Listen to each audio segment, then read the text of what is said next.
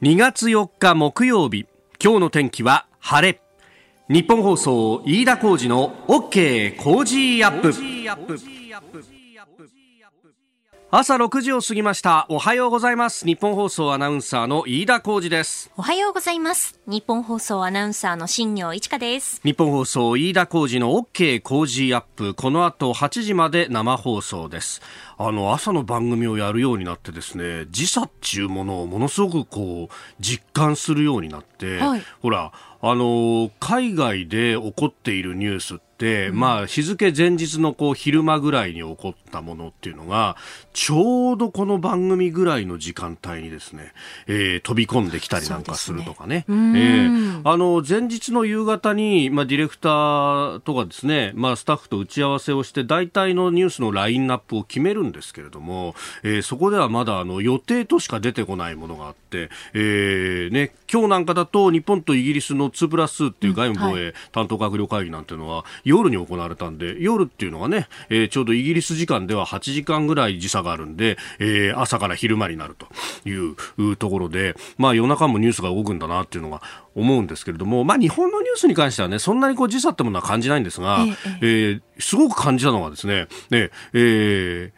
ラジオチャリティーミュージックソンの最終的な金額が出てきたっていう話で、はい、あれ2月3日ぐらいに詳細が出ますよっていうのは確かに聞いたんですよ。で、えー、昨日2月3日、ただこの放送は、あの、世の中の会社が動く前に放送してますんで、はい、そうすると発表されるのが我々の番組が終わったぐらいの時間帯。そうでしたね。いうことでですね、各番組で御礼のお知らせをして回っている、えー、ほぼ我々がラストバッターというような形になると。いうことでございます。あの、いつもと違ってですね、あの、インターネット上でいろんなこうね、えー、募金の仕方っていうのをなんとか模索して今回のミュージックソンはやりました。はい、まあ、新型コロナの影響というのもあってと。まあ、その辺でいろんなところに協力いただいたんで、それを取りまとめるのにちょっと時間かかったということで、普段だったら2月1日に発表するものが2月3日になりましたが、えー、では、あここで、えー、ラジオチャリティーミュージックソンの御礼24時間のアシスタントを務めました、新業アナウンサーからです。目の不自由な方が安心して街を歩けるように音の出る信号機を設置するための募金をお願いするチャリティーキャンペーン、ラジオチャリティーミュージックソン、え本当にたくさんのご協力ありがとうございました。した皆様から温かいお気持ちをお寄せいただきまして、募金の総額は9058万6533円になりました。本当にありがとうございました。したえー、去年の12月24日から25日にかけて24時間特別番組を放送しましたけれども、はい、今回は本当にその新型コロナウイルスの影響もありまして、うん、あの日本放送にあの来ていただくことですとか、あの人を集めての中継も、あのできなかったですし、ゲストをお迎えするということもあの、放送の中で私たちできなかったんですよね。でもそんな中本当にたくさんご協力いただきまして、キスマイフット2の皆さんもストーンズの皆さんもそれぞれが取材に赴いてレポートするという、またこう変わったミュージックソンにはなりましたけれども、すごく内容の濃い24時間だったんじゃないかなと本当に思いますね。まあ、工事の中でもお伝えしましたが、コロナ禍で本当にあの視覚に障害のある方々の生活というのはガラッと変わりました。あの実際に視覚に障害のある方からメールですとかお手紙とかも私いただくことがあったんですけれども、うんまあ、あの声かけが減ってしまったり、ね、ね、あの同行援護というふうな形をちょっとこう今お休みしようかなって考える方がいらっしゃったりということもありましたが、あの声かけですとか、その道に迷っている方をこう一緒に歩いたりアテンドするということは、あの濃厚接触ではないんじゃないかといった部分も。きちんとマスクをしてね、感染を予防してればね、はいうん、大丈夫じゃないかということも、それ医療関係者の方に伺ったりもしましたので、あの引き続きね、何かあの困っている方がいらっしゃったら何かお手伝いすることありませんか？というふうなね、はい、そういうふうな声かけはもうずっとね、こういう状況でも続けていきたいなというのは、えー、私も改めて感じたところですし、うん、このミュージックソンに限らず、まあ、1年に一度という部分はありますけれども、この工事アップの中でも引き続き、うん、あの、レポートとか、まあ、紹介するような機会というのはちゃんと設けて、継続的に、えー、お伝えしていきたいなというのも私は思っていますね。いや、本当にこれ心配なのが、あの取材をしてた頃って、なんとかなんとか落ち着いてきた11月から12月ぐらい、まあ、だんだんとまたね、第3波があって言われ出していた頃ではあったんですが、なので話を聞いていても、あ、4月5月月は本当大変だったんですよ、あの緊急事態宣言の時はね、っていうような話し方だったんですが、これが年が明けて1月になってからまた緊急事態宣言が出たと、今どうなってるんだっていうのは、改めてこれはフォローアップしないと本当にいけないし、そうですね。はい、ね、あの、第一波のあの緊急事態宣言の時の教訓というのはきちっと生かしていかないと、ねえー、さらにこう困窮してしまうってことは全くあってはいけない。ね、はい、一人たりとも取り残しちゃいけないっていうことだとは思います。はい。え皆様本当に温かいご協力ありがとうございました。あなたの声を届けますリスナーズオピニオン。この OK 工事アップはリスナーのあなた、コメンテーター、私、田新行アナウンサー、番組スタッフ、みんなで作り上げるニュース番組です。えー、ぜひニュースに関してご意見をお寄せください。今朝のコメンテーターはジャーナリスト、鈴木哲夫さんです。えー、6時20分過ぎのゾーン、ここが気になるでは、えー、確定申告直前知っておきたいコロナとお金。今日はですね、えー、お店やってらっしゃる方に売上確保のための様々な支援策について、ね、えー、特にまあ飲食などにかかる方々というのは非常にダメージを受けているということで、えー、そのあたりを特集してまいります。えー、そして7時台今日のコメンテーターはジャーナリスト鈴木哲夫さんです。えー、取り上げるニュースですが河井案里議員が議員辞職をしました。それから新型コロナ対策の特措法の改正案国会で成立しております、えー、今日はですねあの朝日新聞毎日新聞それから産経新聞東京新聞と、えー、4紙が一面トップこの記事であります、えー、そしてココアの不具合新型コロナ接触アプリですね、えー、さらに千代田区長選そしてその先の都議選という話、えー、そして、えー、スクープアップのゾーン7時40 30分過ぎですが、えー、立憲民主党の政調会長泉健太議員をつなぎまして、えー、野党側から見たコロナ今後の支援策や経済対策についても伺ってまいります。今週はご意見をいただいた方の中から毎日抽選で5人の方にドクターズチョコレートの5袋詰め合わせをプレゼントしています。最高級のベルギーチョコレートを100%使用した砂糖不使用のチョコレート。カロリーや糖質が気になる方コロナ禍でお家で過ごす時間が多い方にもおすすめの美味しいのに罪悪感フリーのチョコレートです。私もいただきましたけれども、うん、あの、砂糖不使用なのにしっかり甘くて、でもその甘さが甘ったるくないんですよね。ねそれでいてすごくそのカカオの香りがまたよくってですね、うん、ついついこうつまんじゃう、そんなチョコレートになってます。えー、詳しくはドクターズチョコレートのホームページご覧ください。私、新業の手書きのメッセージ、気合い入れて今書いておりますので、お待ちください、えーえー、発送はバレンタインデーの2月14日までに到着するように手配いたします。ポッドキャストや YouTube でお聞きのあなたにもプレゼントが当たるチャンスです。うん、番組ホームページのプレゼント応募フォームから住所やお名前、電話番号を登録してご応募ください。これね、結構あの、大変な糖尿病を抱えてる知り合いとかがいるんですが、はい、これだけは食べられるんですよって言ってね、ねやっぱね、甘いものとか我慢せざるを得ないっていう人でも、ね、ちょっとご病気とかその体調の問題でっていう方にも、あの、お召し上がりいただける、そんなチョコレートですのでね、うん、はい、ぜひご応募ください。いただいたオピニオン、この後ご紹介します。骨のオピニオンお待ちしてます。ここが気になる今週はこの時間特別企画。確定申告直前知っておきたいコロナとお金。今からでも間に合うかもしれないコロナ関連の支援金についてご紹介しております。今朝のテーマは売上確保のための様々な支援策。飲食店や観光業の方など多種多様な頑張る事業者が売上を維持するための支援策を紹介しています。まあこれ売上を維持するというかなりわいを維持するというところですよね、えーえー、こんな制度があるということをぜひ知っておいてください。えー、まあ、特にですね、2月週に締め切りが来るというものもありまして、えー、東京都で、まあ、なりわいをされている方の適用の例、で挙げますと、えー、内装工事や備品購入費など感染予防費に対する助成金、えー、これ例えばアクリルのね、こういうあの板というか、を作ったりとか、ねえー、ビニールのこうね紙みたいの上からこう垂らすとか、まあ、そういったことへの助成であるとか、えー、あるいは新たなサービスとしてテイクアウトや宅配移動販売を始める方への助成事業、えー、それから宿泊事業者が3密回避など新たな日常への対応に向けて取り組む非接触型サービスの導入等の支援事業、えー、決済を現金のやり取りからね、えー、クレジットカードだとかあるいはあの QR コード決済に変えるとか、あれも初期費用変わりますからね。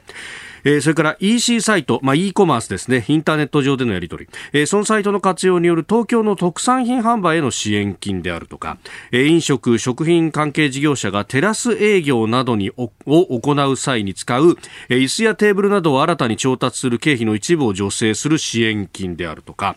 えー、観光関連事業者が新しい日常に対応し、非対面により都内への旅行気分を楽しむことができるオンラインツアー造成の支援金とか、ええー、そのために例えば GoPro みたいなものを買うとかですね。そういうのも一部支援になるかもしれないというところがあります、えー、そのうちですね今朝は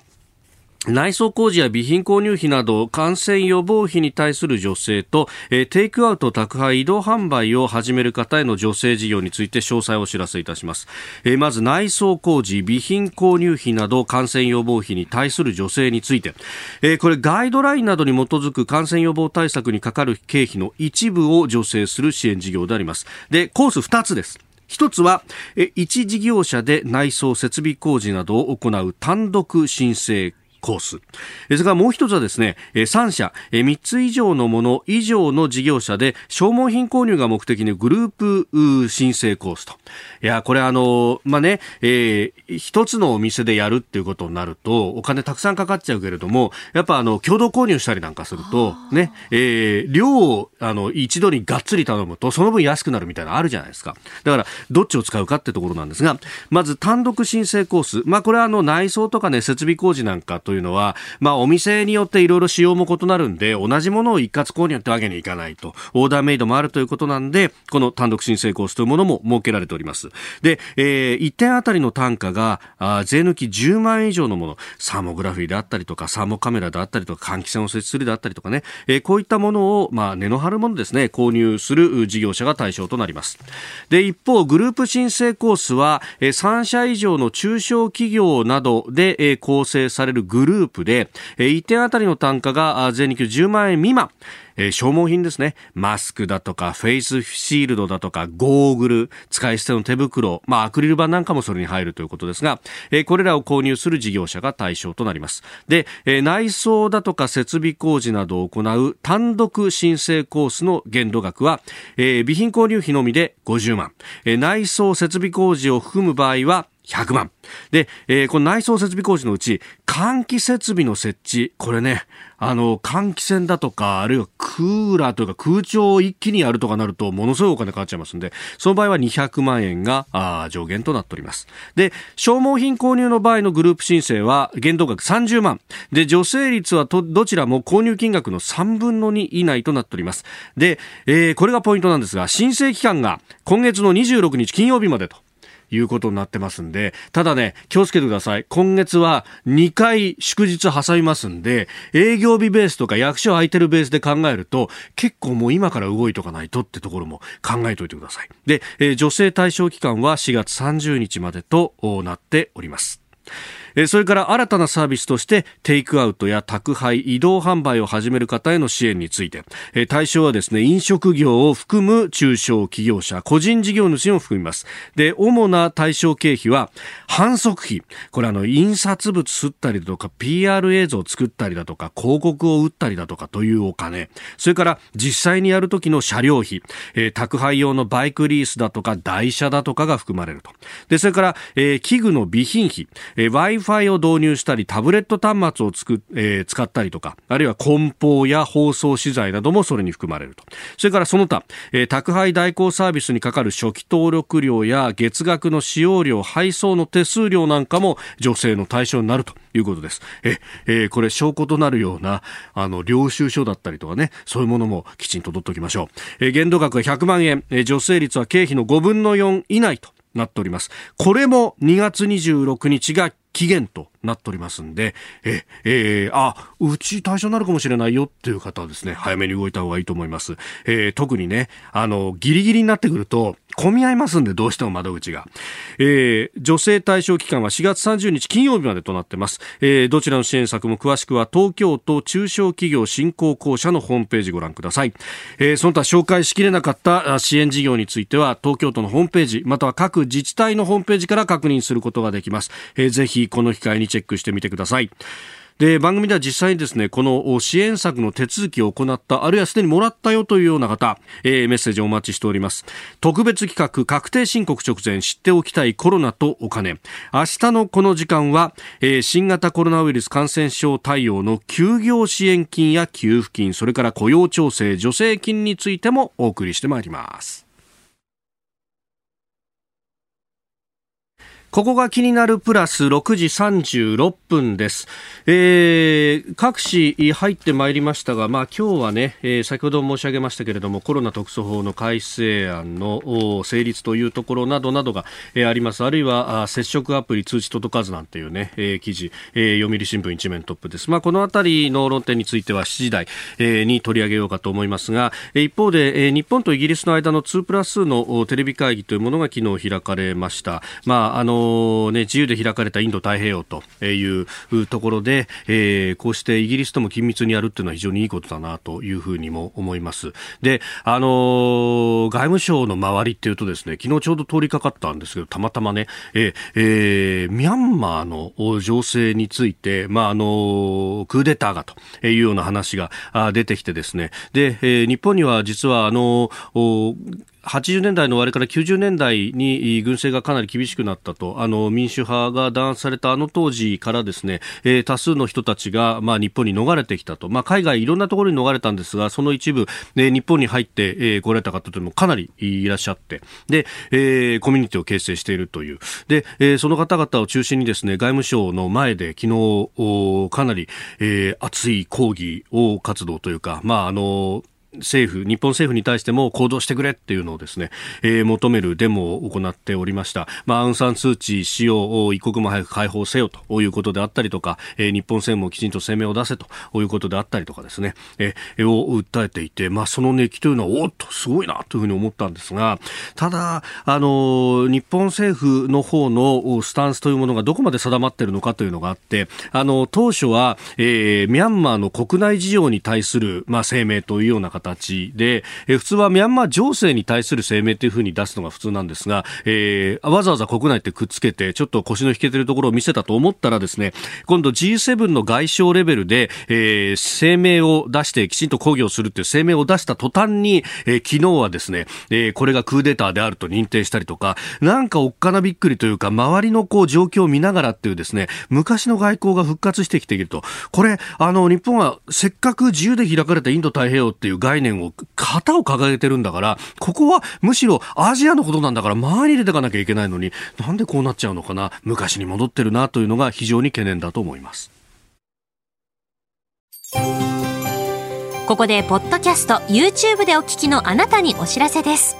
日本放送飯田浩二の OK コージーアップ週末増刊号を毎週土曜日の午後に配信しています。1週間のニュースの振り返りそしてこれからのニュースの予定毎週更新しています。この増刊号でメッセージを紹介させていただいた方には番組オリジナルのマスキングテープをプレゼントしています。ぜひご参加ください。あなたと一緒に作る朝のニュース番組飯田浩二の OK コージーアップ。海外でお聞きのあなたそして関東以外の地域でお聞きのあなたからの参加もお待ちしていますあなたと一緒にニュースを考える飯田浩二の OK 工事アップ。7時台はコメンテーターの方々とニュースを掘り下げてまいります。今朝のコメンテーター、ジャーナリスト、鈴木哲夫さんです。鈴木さん、おはようございます。はい、おはようございます。よろしくお願いします。ますえー、鈴木さんには番組エンディングまでお付き合いいただきます。では、最初のニュース、こちらです。河井案里議員が議員辞職、公職選挙法違反で有罪確定へ。2019年7月の参議院選挙をめぐって県議らに現金などを渡したとして公職選挙法違反の罪で有罪判決を受けた河井案里参議院議員は昨日辞職願を提出し参議院の本会議で許可されましたこれに伴い参議院広島選挙区補欠選挙が4月25日投開票の日程で行われることとなりますえー、河合被告は昨日控訴しないと声明を発表しておりまして有罪が確定する運びということでありますが、この広島のね、選挙、ええ、そうですね、まああの、そもそももっと、これだったらもっと早く、ね、あの辞職すべきだったんじゃないかっていう、はい、声がやっぱ圧倒的に多いですよね。で、まあ、でもまあ一応、まあ、いいろんなその、まあ、その間、えー、歳費、ちゃんと給料が払われてたとかね、い。ろんなこう、はい、まあ、問題も、道義的な問題含めていろいろあるんだけど、まあ、それはちょっと置いといても、これによって、その、今まさにおっしゃってたように、補欠選挙が行われるわけですよね。はい、そうですね。でこれが要するに北海道、衆議院の北海道、それから、えー、えー、長野の参議院選挙区、はい、そしてその広島というこの3ついわゆる国政選挙があると、えー、でこれは菅政権にとってはもちろんはあの初めてのまあ国政選挙ということになって、ね。はい、えー、決していい今、状態じゃない中で、逆風の中での選挙ということなんで、まあ、この結果がですね、はい、えー、例えば総選挙とか、えー、えー、それから政権にまあ直結してくるだろうと、まあ、ざっくりとそういうことですよね。で、まあ、もっと細かい話、取材してたんだけど、ちょうどね、これ広島って実はその、あの広島3区の衆議院の、はい、衆議院の方のね。でここは要するに、まあ、あの河合さんの、まあ、旦那さんですよね。ね、はい、河合克行被告ですよね、えー、こっちのところにその公明党が斎藤哲夫さんという、まあ、あの政策通の人ですけどね、はい、この人がもう出ると決めてで広島の自民党の県連はいやいやなんでその公明党が出てくるんだと、うん、で公明党に言わせるといやいや河合、ね、被告がそんなことを犯してね。自民党から出たで、まあ、自民党がまた出るのかと冗談じゃないとここはもう連立与党としてはうちが出るんだと、うん、ガタガタ揉めてたんですけども。はい今度この参議院の補欠選挙があるということで、はい、ある意味その自公があのまたバーターっていうのかな。つまりその斉藤さんが出る3区のところはこれは地元の自民党県連がいやいや公明党なんかなんてやってたんだけどまあね公募でもう候補者も決めてみたいな話までね、うんうんうん、なったんだけどいやじゃあそこは公明党を応援しましょう、その代わり今度は参議院のこの、えー、安里 被告の後の、はいえ今度の補選はじゃあそこは公明党が自民党を応援しましょうというね。そういうある種のバーターみたいな形になってそのまあ広島3区問題ももしかしたら落ち着くかもしれないと。あの広島3区の話が先に出ましたよね、うんはいはい、なんか自民党もその広島県連が選んだ、うん、あの候補の人を、うん、あじゃあ比例に回しますかということになって、広島3区は公明党で、えー、与党は行くんだっていうのが、一昨日か昨日あたりに出てましたよね、そうそう。あのー、これは党本部レベル、ではね、そういうふうになってるんだけど、ええ、地元のやっぱり自民党の広島県連は、それでもうすぐ OK じゃないわけですよ、ね。で、ここが協力しないと、斎藤さんも勝てないわけですよ。はい、公明党の斎藤さんも。だから、はい、そこどうすんのかな？地元のまだそのごたごたが残ってるねっていうところに、この要するに安里被告のまあ辞職とかなったんで、はいえー、じゃあそっちの方は公明党も一生懸命自民党応援する。ああ、じゃあそうやってくれんなら、じゃあ3区の方はというね、あの公明党応援しましょうというような、地元での、まあ、ある種の、なるほど、まあ、バーターみたいなものはできるんじゃないか。たただね、ただ、ただ。これは組織的に見ての解説でああり、取材であってね、はいえー、やっぱね、無党派層がどういうふうに判断するかっていうことは、今のやっぱ自民党に対してものすごく厳しいでしょ。う最近の地方選挙ってほとんど自民党、苦戦してるんですよね、えー、だから要するに有権者そのものはやっぱりそのもう今の政権自民党政権に対しての批判がある。だから組織論でいくと、はい、あのうまくバーターになるかもしれないけれど、はい、実際にどうなのかっていうのはこれも全然わかりませんね。厳しい。やっぱりあの僕は評価があるかもしれないと思いますよ。逆に言うと、そういう手打ちで7じゃないかよっていうふうに逆に見えてね、無党派がガッと動いて。だからあの、なんだろう、コロナで選挙なかなか投票率気にする人多いじゃないですか、投票行かないと。えええでも意外と地方選挙はね、はい、みんな工夫しながらね、あの期日前とかで言ってるでしょ。つまり有権者の意識が高いから、そんなにね、投票率も下がらないっていう中で、だから、まあ、自民党自公厳しい選挙かもしれませんね。まあ、その一端ということで、後ほどですね、えー、おおニュースキーワードのゾーンでは、えー、千代田区長選挙の話、はい、えー、そしてその先の都政というところもお話しいただこうと思っております。おはようニュースネットワーク。取り上げるニュースはこちらです。新型コロナ対策特措法改正案が国会で成立13日から施行へ。昨日新型コロナウイルス対策を強化する新型インフルエンザ等対策特別措置法などの改正案が参議院本会議で採決され賛成多数で可決成立しました。改正法は昨日即日交付され今月13日に施行されます。えーまあ、罰則規定等々というところが、まあ、話題となっていまして、うん、今朝は、えー、東京最終版の朝刊4紙、えー、朝日毎日産経東京と、えー、一面トップから報じております、うん、朝日は時短入院拒否に過料というのが一面の書き方。これあのー、まあま、まずちょっと最初に、まあ、感想を見えたことを言うとですね、はいいや、やればこんなに早くできるんだなって話なんですよね。ああ、確かにそうですね。でしょ？えー、だから招集18日ですからね、先月のね。でしょ、うん、あの普通、法律改正っていうのはものすごい時間かかるんだけど、はい、こんなにスピード感を持ってやれるんであれば、ええ、なぜもっと早くやってっておかなかったのか、去年の緊急事態宣言が出た、4月に出た後にいろんな問題点が出てきて、はい、で、あの知事の権限、それからやっぱりお店いろいろ、その、まあ、強制力を持って休業とかね、そのそういうものを要請でではなくて、えー、命じることができるようにしてほしい。でもその一方で、じゃあその代わりにね、ちゃんとした保証をね、はい、えー、やろうじゃないか。こういう、まあ、経験、反省が出てきたんだけど、ええ、結局それをずるずるずるずるやらなかった。まあ、最後のチャンスが僕は去年のね、あの、臨時国会だったと思うんだけど、ここも延長することもなくやらなかった。そうでしたね。で、ガーッと増えた。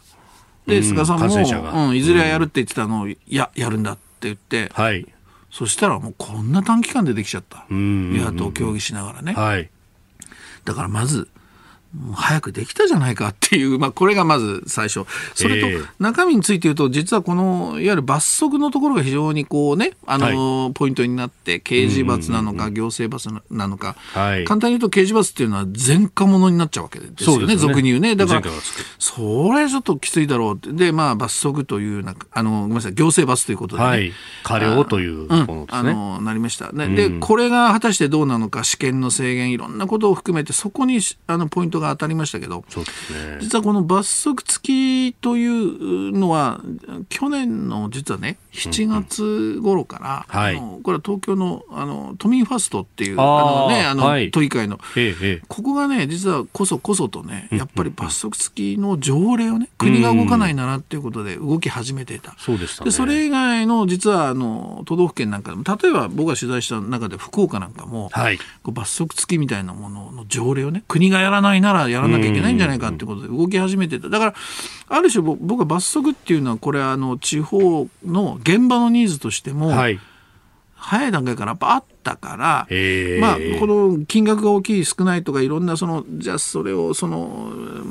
罰罰則を、実はその効力を発揮させるためにし、しっかり例えば、あの、なんていうかな、注意しながらね、もう、そしてすぐに罰則ってんじゃなくてね、はい、その辺ももちろん大事ですけど、これは方向としては、まあ、ありなのかなと思うんですね。たただね、飯田さん、僕ね、今度の改正で一番ポイントだったのは、罰則、罰則ってけど、いや、ええ、罰則とセットで、はい、つまり保証をね、うんうんうん、どこまで、要するに強制力、保証にも強制力を持つっていうかね、はい、もう国に対してもう絶対保証しろよっていうね、うんうん、もうセットでやれよっていう、その保証のところ、支援のところをもっと僕は書き込むべきだったと思うんですね。でこれがね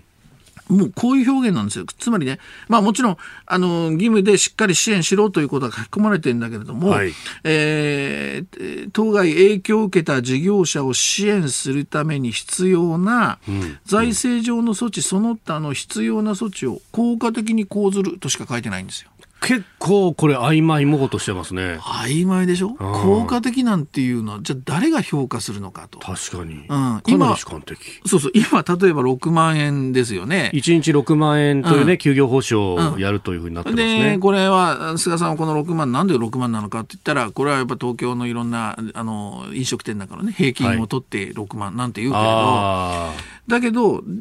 そうじゃなくてね、これ事業規模によって全然飲食店違うわけですよ。まあ、同じね、1日6万だって、うん、まあ、あの家族系のお店だったら、うん、あこれで助かるねってなるけれどもむしろそれでなんか、あのいつもよりね、あの、お金たくさんあるんですよなんていう人も正直に言ってくれる人もいるんだけども、あのでもじゃあ事業規模の大きなところは。そうなんですよね。で、人いっぱい雇ってたりなんかすると。いやいや、もう全然足りませんよ。だから例えばこういう要するにそのあの今回の改正でね、うん、例えばその具体的に何パーセントなんていうのは書き込めないかもしれないけれども、例えば要するに平均利益のを勘案してとか、うん、事業ごと、事業者ごとそうそう、収益に応じてとか、はい、あの、えー、事業規模に応じてとか、そういう具体的なことをやっぱり書き込んでいって、はい、本当は数字まで見えたらいいと思うんですよ。例えば70%とかね。うん、あらりは保証しますよとかね。そうそうそう、うん、事業規模の、まあ、平均、例えば収益の70%、まあ、書き込めないけれども、だけれども、そういう、それぐらいのものが僕は必要だったと思う。で、ここがね、こんな曖昧なね、効果的にっていう、こんなんでね、これ義務とは言うけど、僕はそこがね、今回の特措法が一番僕は問題じゃないかなと思いますね。確かにね、うん、支援するために必要な措置って考えると、うん、これ、だから、あの、給付か貸付かだって、わかんない。わかんない。ひょっとしたらこれ無利子で貸し付けるだけで終わっちゃうかもしれないし、そうそうそういう読み方もできる。いや、できる。できるし、うん、そういう例えば批判が出たとするじゃないですか。えー、えー、もう想像つきませんか、いや、あの、法律にあるように、ね、一番効果的な方法を考えましたって答弁しちゃいますよ。うん何でもありじゃないですか。だから、そもそも一律の額じゃなくて、さっきも言ったように、やっぱり事業規模に合わせてパーセンテージでね、え保証していくような、やっぱそういうこう仕組みをセットで作らないと僕はいけないと思うんですよね。ねまあ、法律そのものに書き込むのがあまりにも煩雑だっていうんだったら、他にも方法があるわけですよね。うん、る。だから例えばその、そういう、それについては、例えば付帯決議とか、ああとは、その、例えばこれに事業事業規模に応じてぐらいは書き込めるはずですよ。うん、まず、まず持って。うん、で、政令で、えー、それをちゃんと定めるとかね。何か、そこね、僕突っ込んでほしい。だからなんか、こう、罰則先行になってね、はい、セットでやらなきゃいけないものが、あの、遅れてる感じがする。だからやっぱり僕は、この特捜、いや、ここまで短い時間で、これやれたじゃないですか。そこの、じゃあ、だからさらに僕の言う部分の再改正もね、短い時間でやれませんか、ね、そうですよね。だからこれね、まあ、今後の感染者数の推移というのもあるかもしれないですけれども、えー、国会は6月までやるわけですよね。いや、そうです。時間がまだいっぱいありますよね。いくらでもやれるじゃないですか。ね。あとはその、要するに、まあ、病院そのものからね、あの、はい、逃げ出したりしたら、そこへも、えー、けあの、ごめんなさい、行政罰というのがありますね、うん、病院問題なんかもね、今、病院に入れないわけですよ、そもそも。はい。入れないからどうすればいいかっていう問題よりも先に病院を逃げ出したら罰しますよっていうのが先行しているところも僕はちょっとやっぱり国民からすると違和感を持つと思うんですね。だからそういういわゆる病床問題なんかもじゃあどうするのかと。これは法律改正じゃないけどそれとセットでね、あの要するに行政の仕事としてこういうふうにちょっとあの病床に関してはみたいなものもやっぱり僕はセットでメッセージが欲しい。だからなんか罰則付きの特措法だけがせんなんかこうイメージとして先行しそれでやった感が出てるのはものすごく僕はちちょっとこう違和感を感じるんですよね。うん、さあそしてもう一つ用意していたニュースは、あのこのコロナに関連してですけれども新型コロナ接触アプリのココア不具合で4か月間通知されなかったと、うん、まあ、濃厚接触が疑われる人に関しての通知というのがアンドロイド版を持っている人に関して、うん、えー、9月28日以降通知されない不具合が続いていたということだそうです。これはもう、もうあのこの辺のあ部分は飯田さんの方が詳しいと思うけど、えー、僕なんか相変わらずガラケー使ってるもんだからだけど だって技術的にこんなことってやっぱあるのかというのとあとやっぱりそのいやこれいつ頃から分かってたのっていう、はい、その危機管理上ね僕本当いろんなところでもだけどコロナってやっぱりまあ、初めてのことだからいろんなことはね失敗もあるんですよ、それからミスもあるしい。や不具合もあるでしょう、はい、技術的なね、でもそれをもうすぐに公表し、はい、すぐに次の展開に、まあ、まあ謝るなら謝ってね、で反省して次にっていうそれが、それがコロナって大事なんだけど、えええ、なんでこんな今頃になってっていう感じは僕はすごくするんですよね。まあ、SNS 上などでは、あれ、自分感染したのに家族に通知が来ない、うん、なんでだろうっていうのは結構あったけど、うん、そうなんですよね。うん、ここまでどうして何もしてなかったんだという。いや、だから、その、従来の仕事の仕方とは違う、今はまさに有事であり、危機管理なんだから、その辺の心構えのところ、もう一回やっぱ引き締めてほしい気がしますね、僕はね。うん、えー、まあ、今月中旬の復旧を目指す方針ということで、えー、あります。続いて、教えてニュースキーワードです。千代田区長選。先週末の先月31日、東京都千代田区長選が投開票されまして、新人で前の都議、都民ファーストの会が推薦する樋口隆明氏が、前の区議で自民公明推薦の早尾恭一氏など、新人3人を破って初当選を果たしました。6月25日告示、7月4日投開票の都議選の前哨戦としても注目されたこの選挙。どんな戦略が双方あったのか、鈴木さんに解説いただきます。ます。ということで、まさにこの地方選で、あの与党に逆が吹いているっていうの、なんか、勝査になったのかというふうなことも思ったりするんですが言えると思いますね。だから、あのー、今の要するに中央の、まあ、つまり自民党政権、実行政権、つまり菅政権ですけど、ここのコロナ対策とか含めてね、支持率が落ちてますよね、はい、ダメだっていうんでね。で、そういうものがやっぱり地方選挙には影響しているんじゃないか。で、この千代田区長選挙っていうのはまた、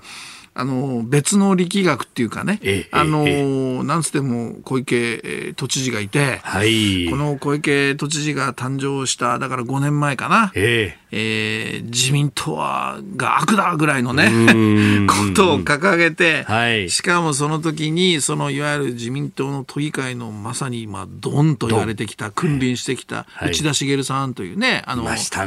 元都議でね、はい、今でも力あるんですよ。で、この内田さんを、まあ、その象徴に仕立て上げてね、えー、なんていうのかな、小池 VS 内田、まあ、もっと言うと小池 VS 自民党でもいいんだけど、そういう構図で、まあ、小池さんが叩きのめしたわけですよ、自民党をね。そうでしたね。だからやっぱり、そういう意味ではもう自民党としてはもう絶対にいつかリベンジだと。で、去年の知事選ではほら、このコロナのこういう状況だったから、はい。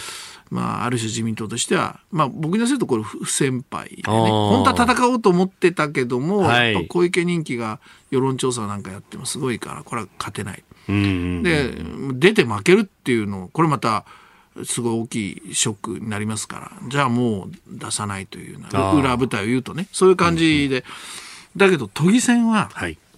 前回、その、まさに小池旋風、都民ファースト旋風で、自民党はもうボロボロになってですね、はい第三会派にまで落ちちゃったんですね、都都議会でね。都民ファースト、公明とその次ぐらいまで落ちちゃった。いや、そうか。だから第三会派ってなっちゃうと。いや、そらね、もう。せめて第二会派だろうということだったんですね。ね絶対リベンジだと。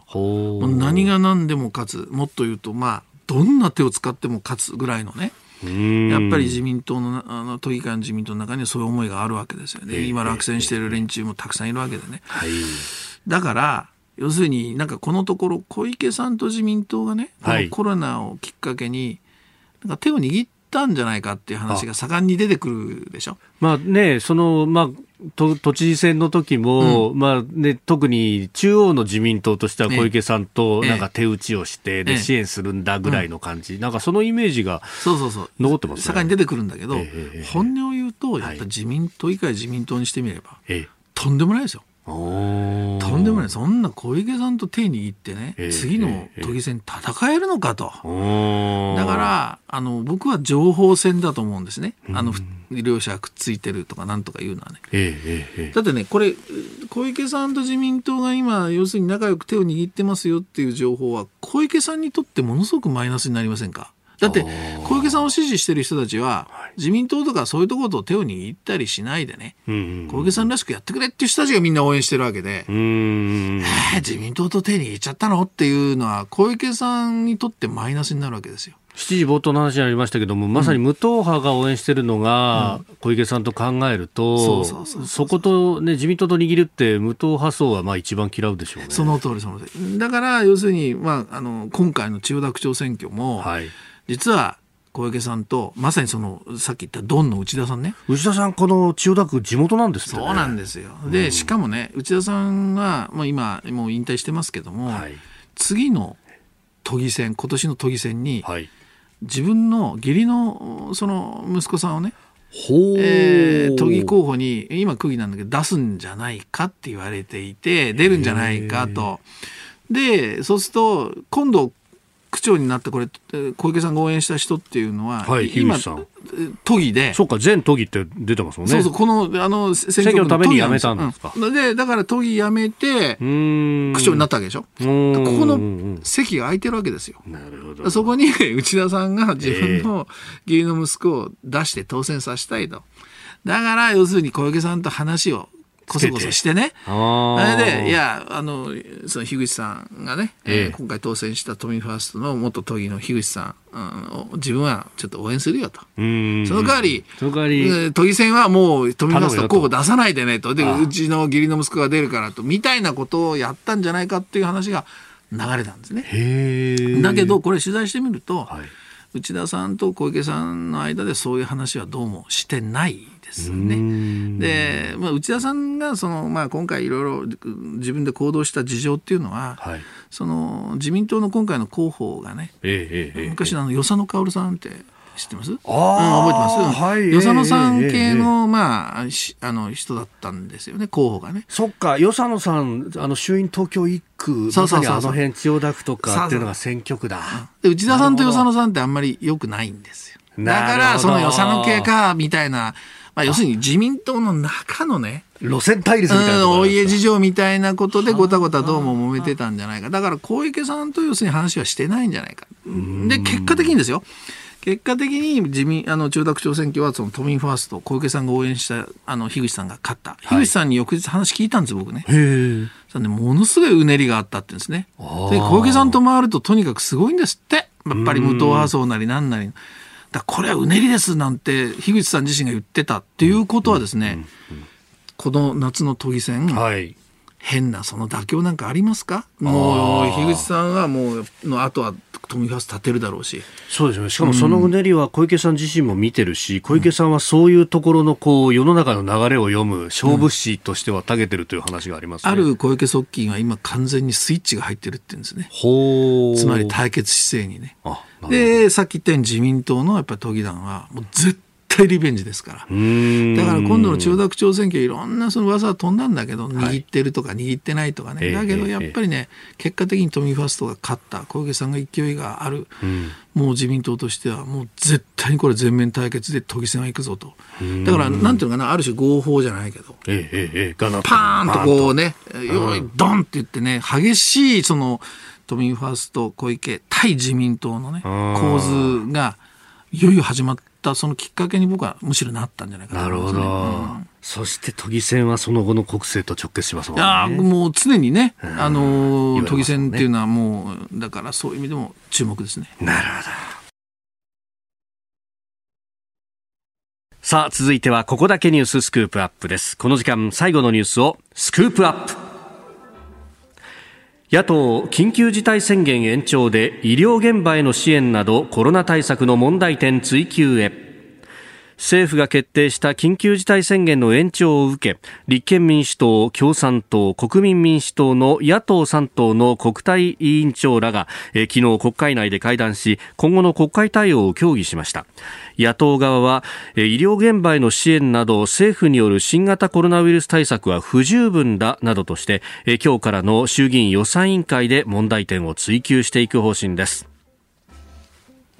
ということで、えー、ここでですね、立憲民主党の政務調査会長を務めていらっしゃいます、泉健太議員に、えー、お話を伺ってまいります。電話がつながってます。泉さんおはようございます。はい、おはようございます。よろしくお願いいたします。はい、よろしくお願いいたします。さあ、新型コロナウイルス対策、緊急事態宣言が延長されましたけれども、おこの発表、3月7日までとなっております。はい、いかがお考えですか？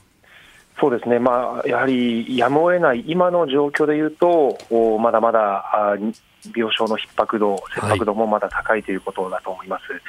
い、で今後はですね、はい、まあ、支援があやはりちゃんと延長されるか、十分であるかということ、ええ、そしてまあ次、いつこの宣言が解除されるのか、うん、そしてまあ宣言が解除された後のですねロードマップ、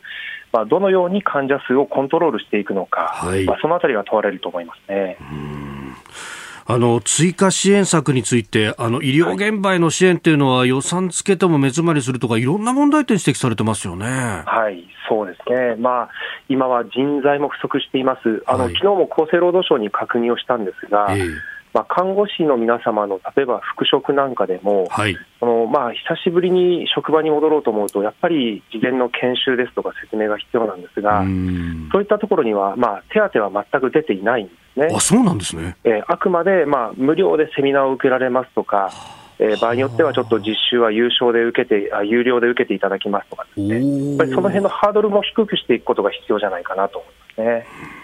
えー、スタジオにはあジャーナリスト鈴木哲夫さんもいらっしゃいます。あ、泉さんおはようございます。はい、おはようございます。鈴木です。はい、お世話になります。ありがとうございます。どうもあの、えー、いろんなあの、つわものに気を使って、あの、スタートしてましたけど、少し、はい、あの、慣れましたか？はい。あの、はい、立憲民主党やっぱり大きくなりましたんで、えー、あの、政権に対してやっぱりものを言えるような、あ体制は徐々にできてきてると思います。あ、そうですか。もう、はい、あの、お若いし、ぐいぐい僕は行かれていいと思うんですが、あの、ありがとうございます。あの、一つ私、あの、伺いたいのは、実はこの前、あの、枝野さんが政権交代っていうのを口にしたんですよね。党大会だったかな。はい。で、いや、いよいよと思うんですけど、やっぱり僕はね、政策で勝負をぜひ政権交代してほしいんですけども、うんはい、次の総選挙も絡めてこのコロナでですね、何かこう、はい、これだっていう、まだ言えませんよってこともあるかもしれないけども、対立軸みたいなのをぜひね、僕教えてほしいんですけど、どうでしょうか？うん。あのまず当面のコロナでいうと、今、枝野代表が特にまあ主張しているのは、ゼロコロナという考え方なんですね。でこれまでの政府の対応というのは、まあ、患者が増えては抑えつけて、増えては抑えつけて、まあ、一進一退の状況を繰り返して、むしろ経済の疲弊をまあ長期化させてしまっていると、で私はまあ今回の緊急事態宣言もですね延長も解除のタイミングが早すぎると、またあ夏前ぐらいに患者数が再拡大をする可能性があると、このことを懸念していますので、しっかりとここで対策を打って、支援を十分にして、患者数を本当にまあ少なくすると、うん、そしてその後はワクチンの効果等々も含めてゼロに近づけていくという、このゼロコロナ戦略というのは、うん、今、政府と大きく違うところだと思っています。うんうん、まあ、そこからさらにまあカーボンニュートラルですとか、まあ、そういった新しい時代の政策を、我々立憲民主党がまあ、あ自民党よりも速いスピードで実施をしていくというところで訴えていきたいなと。なるほど、うんあの泉さん、ゼロコロナというところに関連して、その、はい、あの緊急事態宣言、今も出されてますけれども、去年の4月、5月も含めて、その法律として、まあ、都道府県知事や政府レベルで、なかなかできることが限られてるんだという指摘もありました、うん、であの特措法等々の改正にもつながったと思うんですけれども、はい、この辺でどうですか、道具立てはできたんですか、それとまだ不十分なところはありますか？いやまあ正直言いまして、あの今回、特措法はまあ知事会の皆さんからも要望があったということで、まあ、過料、罰則がまあ残ったわけですけれども、はい、実際の運用っていうのは極めて難しいと思います。今あの、保健所の現場もですね、はい、あの疫学調査をやっていますが、そこであなたは協力しなければ罰罰金が、あまあ、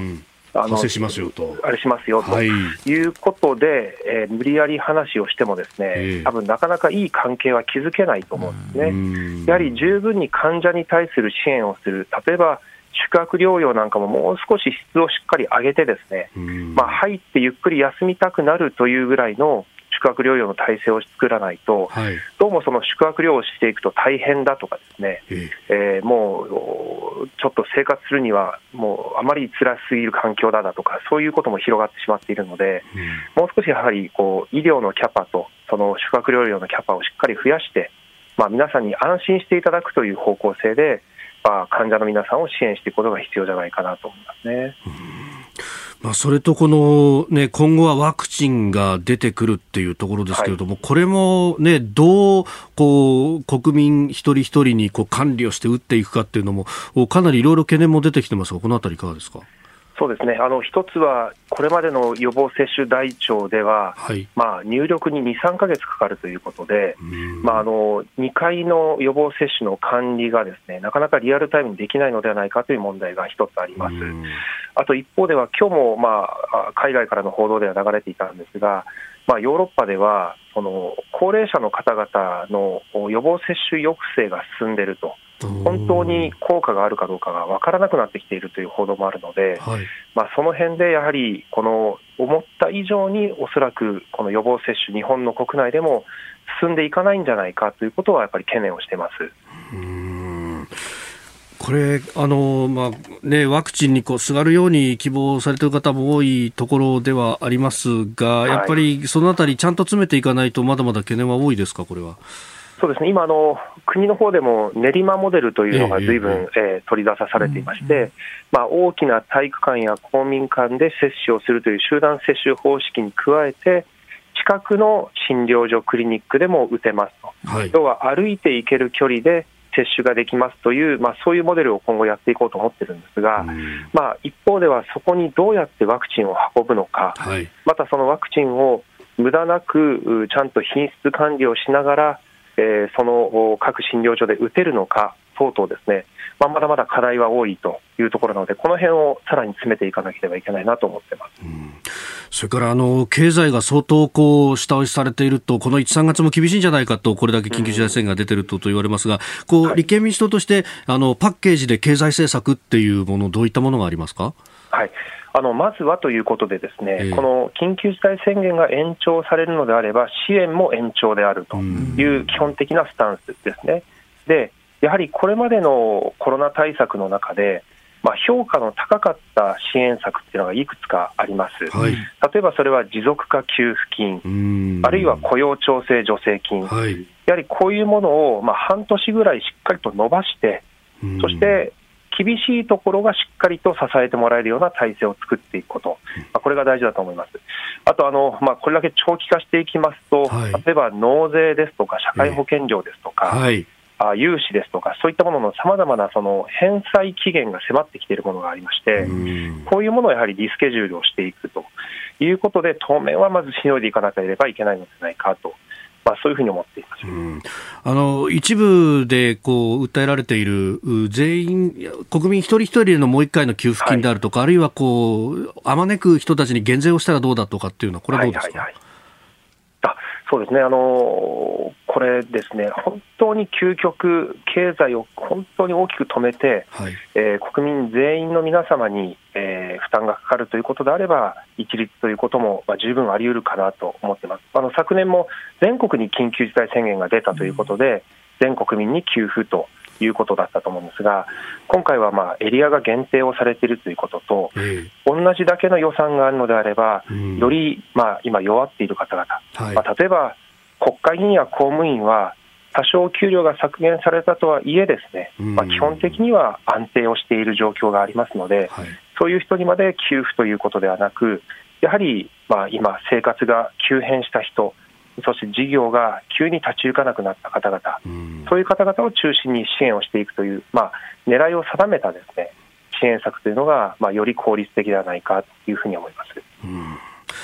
最後にあのいろいろスキャンダルも政権に出てきている中でなんかこういうのが出ると、うん、ああ野党はまたこれ一色になっちゃうのかっていうふうに思う方々もいますがこれあの政策もちゃんと用意している部分いっぱいあるんですよね本当はね。あそうですね、はい、あのむしろあのほとんどの質問はあのそういったコロナ対策や政策の質問でして、ただ、まあ、あの疑惑ものを取り上げると、ものすごくマスコミ的にも あのその報道ばっかりになってしまうので、われわれとしてはむしろ政策を取り上げていただきたいというふうには思いますので、これからもぜひあのお願いをしたいなと思います。はいえー、泉さん、朝からどうもありがとうございました。はい、ありがとうございます。今後ともよろしくお願いいたします。えー、立憲民主党政調会長、泉健太さんにお話を伺いました。泉さん、あれですよね、あの、党首選にもこう立候補して政策で戦うって言っていらっしゃる、ね、まだね、僕遠慮があると思いますよ。あ、そうですか。いや、だってそれは小沢一郎だ、野田佳彦だ、岡田克也だ、枝野幸男だってわーっているわけでしょ。えー、でもね、あの、全然遠慮しないでね、やっぱ若いからこそ、打ち出せる政策ってあると思うんでね。うん、あの、ぜひ頑張ってほしいですよね。えー、この時間は立憲民主党政調会長泉健太さんとつなぎました以上ここだけニューススクープアップでしたポッドキャスト YouTube でお聞きいただきまして本当にありがとうございました。あなたと一緒に作る朝のニュース番組飯田浩二の OK コージーアップ。東京有楽町のニッポン放送で月曜日から金曜日朝6時から8時まで生放送でお送りしています。生放送を聞き逃したあなた。ぜひラジコのタイムフリーサービスでニュース以外の医療スポーツエンタメなどの情報もぜひチェックしてみてください。さらにこの番組では公式ツイッターでも最新情報を配信中です。スタジオで撮影した写真などもアップしています。そしてもう一つ飯田浩二アナウンサーが「夕刊富士」で毎週火曜日に連載中。飯田浩二の「そこまで言うか」こちらもぜひチェックしてみてください。